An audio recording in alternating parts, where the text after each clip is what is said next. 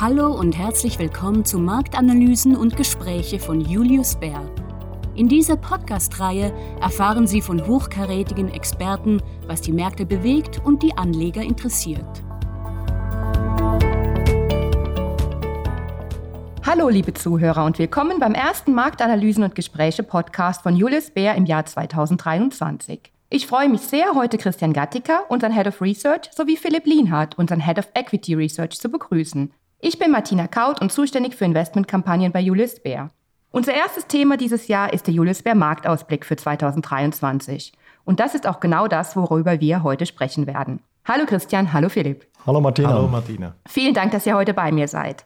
Wie angekündigt würde ich heute mit euch gerne über den Marktausblick sprechen, über das aktuelle Marktumfeld, die Entwicklung von Wachstum und Inflation in diesem Jahr, aber natürlich auch darüber, was dies für Anleger bedeutet. Und ich werde euch sicher auch nach euren Einschätzungen zum Aktienmarkt und zu Anleihen befragen. Zuerst mal an dich, Christian. Lass uns mal mit dem makroökonomischen Umfeld beginnen. Wie werden sich deiner Meinung nach Wachstum und Inflation in diesem Jahr entwickeln? Das Jahr 2022 war ja zumindest, was die Inflationsentwicklung angeht, recht spektakulär. Ja, genau. Martina, im Jahr 2022 ging das Wirtschaftswachstum zurück und die Inflation schnellte in die Höhe. Und für 2023 rechnen wir mit einer deutlichen Verlangsamung. Sowohl das Wachstum als auch die Inflationsraten werden sich abschwächen. Die geldpolitische Normalisierung wird voraussichtlich ihren Tribut fordern, aber die pandemiebedingten Einschränkungen werden nachlassen. Der Inflationsdruck dürfte in der ersten Jahreshälfte 2023 deutlich nachlassen und sich im weiteren Verlauf des Jahres langsam abschwächen. Dies dürfte der Fall sein, wenn sich die Rohstoffpreise abkühlen, Engpässe in der Versorgungskette nachlassen und sich der Nachholbedarf, den wir nach der Pandemie erlebt haben, normalisiert. Hast du eine Zahl im Kopf, was die Inflation angeht dieses Jahr? Das ist ja ein Thema, was im Moment in aller Munde ist.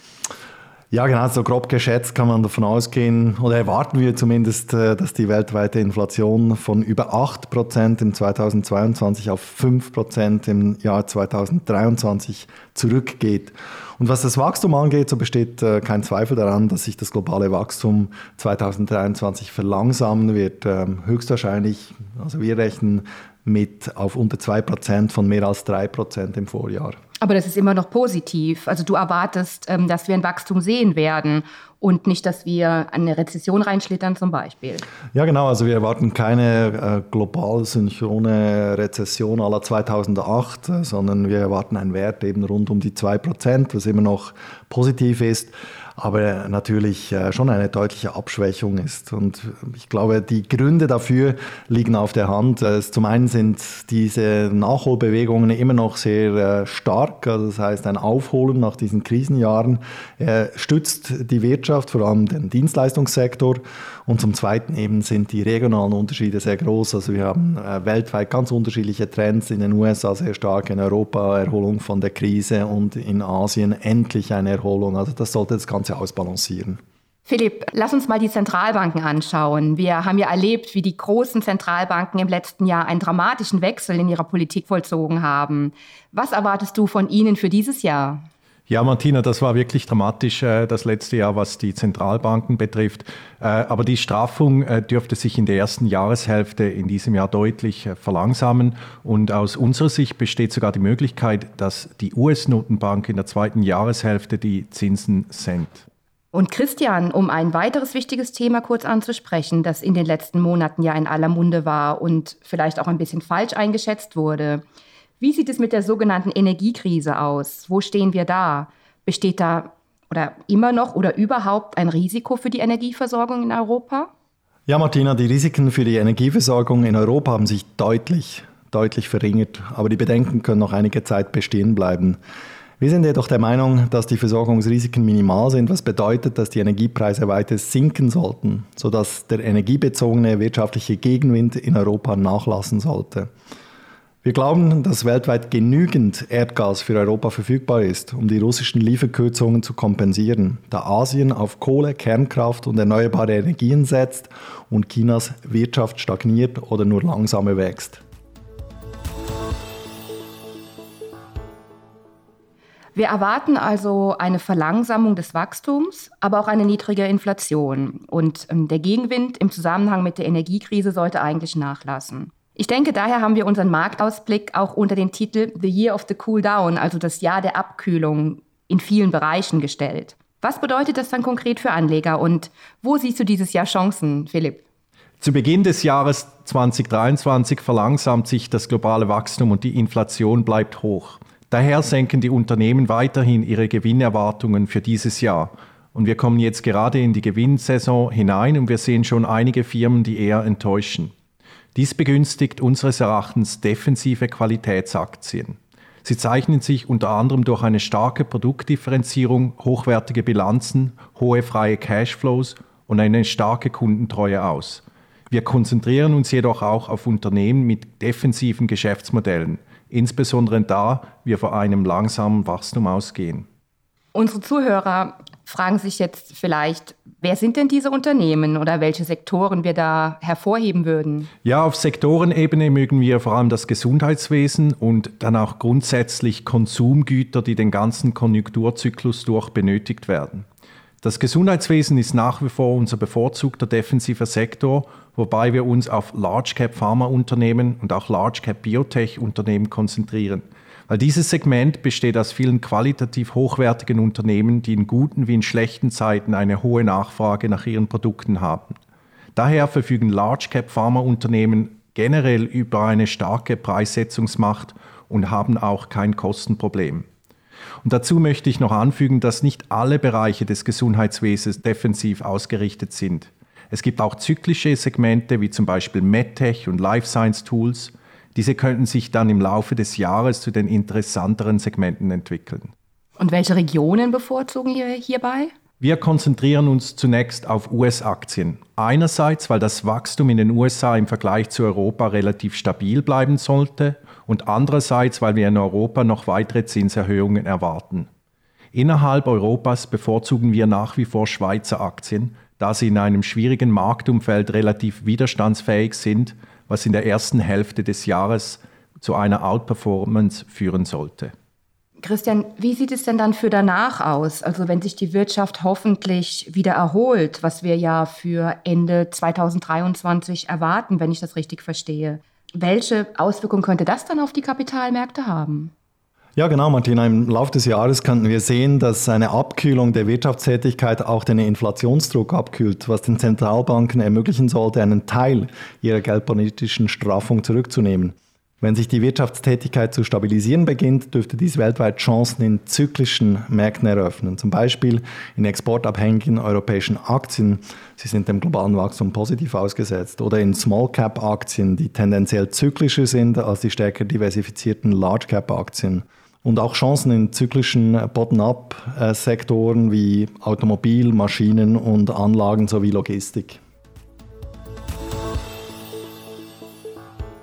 Okay, ihr denkt also, dass es zu Beginn des Jahres noch Sinn macht, eher defensiv eingestellt zu sein, um dann im Laufe des Jahres eher zu einer zyklischeren Haltung überzugehen, um dann von einer möglichen wirtschaftlichen Erholung zu profitieren, richtig? Ja, genau. Und eben die, die Frage ist natürlich immer das Timing bei solchen Geschichten. Und äh, selten trifft man genau exakt den Tiefpunkt, den man aber dann wahrscheinlich auf dem Chart sehr genau festlegen kann. Deshalb gehen wir in, in so eine, eine graduelle Verschiebung über und warten auf die ersten Anzeichen, die sich jetzt zum Teil in der Bewertung schon stellen. Und dann kann man es von dort weiterziehen. Aber betrifft das denn dann hauptsächlich die entwickelten Märkte? Oder denken wir auch, ähm, dass wir in den Schwellenländern eine ähnliche Entwicklung sehen werden, Christian? Also für diejenigen, die nach Chancen jenseits der entwickelten Märkte suchen, da bleibt Indien mit seinem starken grundlegenden Wachstumstrend und seinem großen Inlandsmarkt ein langfristiger Gewinner. Darüber hinaus sind die Unternehmensgewinne in Südostasien stabil und der hohe Anteil an Schulden in lokaler Wählung bedeutet, dass die Region weniger anfällig für steigende US-Zinsen ist. Für diejenigen, die eine gewisse Diversifizierung anstreben, ist die Region daher eine lohnende Investition. Wie bei den entwickelten Märkten dürften sich auch bei den Schwellenländern im Laufe des Jahres zyklische Chancen ergeben. In erster Linie sind hier lateinamerikanische Aktien mit ihrer stark zyklischen Sektorzusammensetzung zu nennen. Insgesamt könnten die Schwellenländer im Jahr 2023 ein Comeback feiern, da sie mit einem Abschlag gehandelt werden und überproportional von einer Wachstumsbelebung, stabilen Rohstoffpreisen und einem schwächeren US-Dollar profitieren. Ein anhaltend schwächerer US-Dollar könnte sogar eine Entwarnung für die Schwellenländer sein, da dies zeigen würde, dass die globale Liquidität wieder zunimmt. Ein Unsicherheitsfaktor aber wird bleiben und da sind zum Beispiel die politischen Ereignisse, wie hier gerade die Präsidentschaftswahlen in Argentinien, die noch in diesem Jahr stattfinden werden. Ich möchte an dieser Stelle aber doch noch mal konkret auch nach China fragen. Ist China weiterhin ein Land, das man im Hinblick auf ein Aktienengagement im Auge behalten sollte? Es wird ja aktuell gerade viel über die Wiedereröffnung gesprochen. Wie siehst du die aktuellen Diskussionen und Entwicklungen, Philipp? Öffnet sich das Land wieder in verschiedener Hinsicht? Ja, China hat sich in einer Weise verändert, die noch vor einem Monat kaum vorstellbar war. Fast über Nacht sind alle Covid-Kontrollen weggefallen, Tests, Quarantänen, die geschlossenen Grenzen sind wieder offen und plötzlich sehen wir zum ersten Mal seit drei Jahren chinesische Touristen, auch hier in der Schweiz. Und auch auf politischer Ebene scheint es gegenüber außen kollegialer herzugehen. Zum Beispiel der neue Außenminister Chinas gilt als offener und konsensfördernd als sein Vorgänger. Es scheint mir einfach, dass China seinen Kurs im Umgang mit dem Westen anpassen möchte. Natürlich weiß niemand ganz genau, was im Inneren von Peking alles so vor sich geht, aber die neuesten Entwicklungen sind sicher marktfreundlicher, als wir zuvor erlebt haben. Und was bedeutet das dann für Anleger? Ja, für Anleger ist vor allem dann Hongkong auch entscheidend. Und Hongkong ist gegenüber seinem Oktobertief schon um 40 Prozent gestiegen und gegenüber seinem Hoch von 2018 immer noch um 40 Prozent gesunken. Ich denke, das kann noch weitergehen. Denkt man nur an den amerikanischen Aktienmarkt, soll das Kurs-Gewinn-Verhältnis bei etwa dem 15-fachen und die Dividendenrendite bei etwa 3% liegen. Nun, ich könnte eine lange Liste von Unternehmen in Hongkong geben, bei denen das Kurs-Gewinn-Verhältnis niedriger ist als die Dividendenrendite. Also aus Bewertungssicht ist das durchaus interessant. Aber im Übrigen möchte ich auch noch hinzufügen, dass die derzeitige Öffnung Chinas natürlich auch positiv ist für europäische Unternehmen, die von der steigenden Nachfrage aus China profitieren können. Wir haben in den vergangenen Jahren auch sehr viel über die sogenannten FANG-Stocks, also die FANG-Aktien gesprochen und uns auch, wie ich finde, zum Teil ein bisschen darauf fokussiert. Und damit sind ja Facebook, Apple, Amazon, Netflix, Microsoft und Google gemeint. Was ist jetzt aktuell mit diesen Aktien? Gehören die nur der Vergangenheit an und sind jetzt nicht mehr everybody's darling? Wie siehst du das, Christian? Ich denke, da schauen viele Anleger immer noch drauf. Ja, ich denke, die meisten dieser Unternehmen sind jetzt auf dem Weg zu Haushaltsnamen. Das heißt, die werden sehr viel weniger mondän sein, als sie es in den letzten zehn Jahren waren. Und wenn wir mal den Verlauf schauen, ist es schon äh, wirklich sehr extrem, was wir erlebt haben. Also die kombinierte Marktkapitalisierung, diese FANG-Aktien, stieg äh, von einer Billion, also 1000 Milliarden Dollars vor zehn Jahren auf äh, 10 Billionen Ende 2021. Also wirklich unheimliche Entwicklung, die da die Werte gemacht haben und vorweggenommen haben. Und auf ihrem Höhepunkt im Sommer 2020 machten diese Aktien über ein Viertel des S&P 500 aus. Und doch jetzt, nachdem sie in den letzten Jahren an der Spitze der Wertschöpfung für die Aktionäre standen, zeichnet sich nun eine allgemeine und allmähliche Verschiebung ab und äh, das Ende der Vorherrschaft dieser Fangs. Und worauf führst du das zurück? Also was könnte der Grund für diese Verschiebung sein? Ja, da sind einige Themen am Werk und ich denke, zum Teil sind diese Unternehmen natürlich auch Opfer ihres eigenen Erfolges, denn äh, denen ist dermaßen viel in den Schoß gefallen und gerade Kapital zugefallen, dass sie dann irgendwann auch angefangen haben, das recht äh, großzügig auszugeben. Also Google äh, wird berichtet, hat 36.000 äh, Softwareingenieure allein letztes Jahr eingestellt. Meta hat eine komplette Kehrtwende gemacht äh, in dieses Metaverse. Und Amazon hat irgendwie die Mitarbeiterzahl in den letzten fünf Jahren um den Faktor 7 auf 1, fast 1,5 Millionen äh, weltweit erhöht. Also die haben da schon mit der großen Kelle angerichtet und jetzt laufen offensichtlich Kosten etwas aus dem Ruder. Und ich glaube auch mit den Wachstumserwartungen, die kommen jetzt zurück und dadurch wird sich das Ganze etwas normalisieren. Aber eben nochmal, es ist ähnlich wie damals in den 70er Jahren mit diesen IBMs und McDonalds und wie sie alle hießen. Diese Firmen sind alle wahrscheinlich nach nicht wie Xerox oder so weg vom Fenster, sondern sondern es geht eben darum, dass die sich jetzt mehr einbetten in den Mainstream. Also wir würden einfach mal abwarten und sehen, wie sich jetzt welches von diesen Unternehmen an die Situation anpasst. Ja, ich denke, man wird jetzt sehr genau verfolgen, wie eben die Kostenentwicklung ist, äh, ob die Kosten weiterhin aus dem Ruder laufen und ob sich die Umsätze wieder etwas normalisieren. Und vielleicht eben im Gegensatz zu diesen letzten Zyklen, wo diese Unternehmen ungeachtet äh, von äh, Rezession und Wachstumsverlangsamung immer gewachsen sind, sind sie jetzt schlicht zu groß. Und darauf wird man schauen. Und ich glaube, das wird jetzt sehr viel Geduld brauchen. Und natürlich die eine oder andere dieser Aktien wird trotzdem noch performen, aber ich glaube, als Gruppe und unter diesem äh, Signet werden wir sie die nächsten zehn Jahre nicht mehr sehen. Ja, spannend. Ähm, vielen Dank. Jetzt haben wir viel über Aktien gesprochen und ähm, ich weiß, dass viele unserer Zuhörer sich natürlich auch für konservativere Anlagen interessieren, ähm, wie festverzinsliche Wertpapiere. Angesichts der deutlich höheren Zinssätze sieht es ja jetzt für Anleihen deutlich besser aus. Ähm, was denkst du hier, Philipp? Auf welche Bereiche können sich die Investoren hier konzentrieren? Ja, also das stimmt. Das Ende der finanziellen Repression bedeutet, dass wir jetzt deutlich höhere Zinssätze haben. Und äh, wir glauben nicht unbedingt, dass die äh, risikoreicheren Segmente des Anleihenmarkets schwächer geworden sind. Aber jetzt ist es endlich wieder mal möglich, in Anleihen höherer Qualität zu investieren und immer noch anständige Erträge zu erzielen.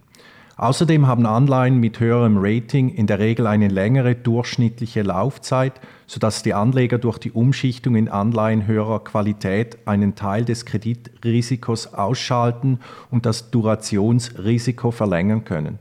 Und wir empfehlen hier aktuell eine Übergewichtung für Anleihen im höheren Investment-Grade-Bereich, was das Rating angeht, aus den Gründen, die du gerade genannt hast, Philipp in Dollar und was ist mit Euroanleihen? Äh, wir sind vorsichtiger, wenn es darum geht, die Duration der Euroanleihen zu erhöhen, da in den USA der Zinserhöhungszyklus weiter fortgeschritten ist und die Inflation deutlichere Anzeichen für ein Umkippen zeigt als in der Eurozone.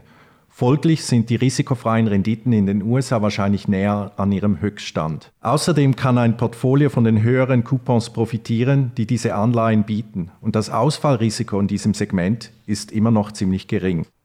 Die risikoreicheren Segmente gefallen uns im Moment also noch nicht. Im Moment nicht, nein.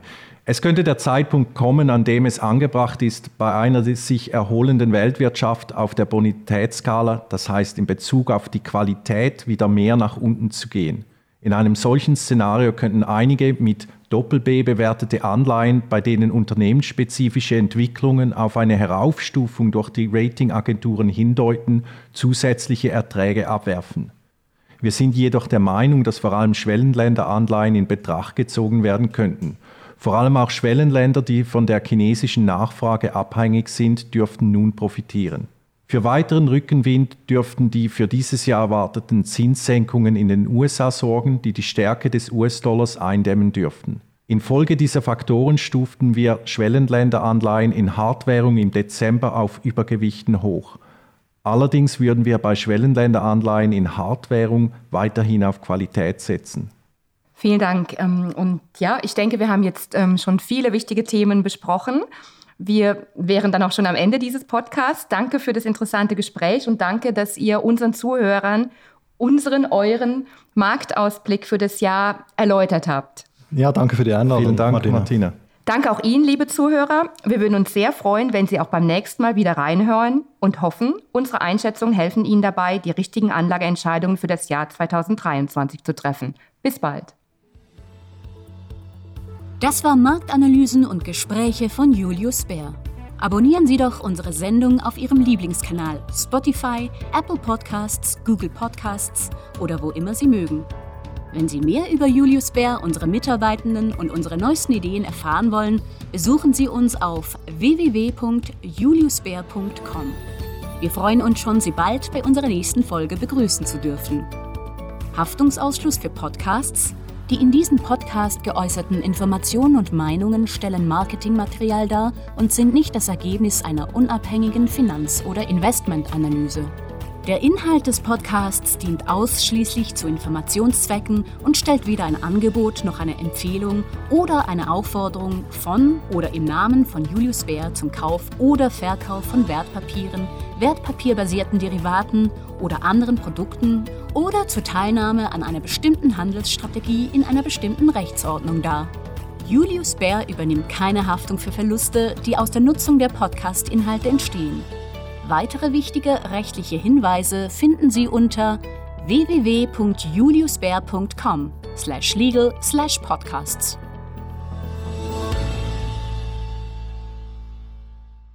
Get ready for the day ahead. Moving Markets is a daily market news briefing from Julius Baer's leading experts. You'll hear all about the latest ups and downs across asset classes, the underlying drivers, and our thoughts on where markets are heading. Search for Moving Markets on your favourite podcast player.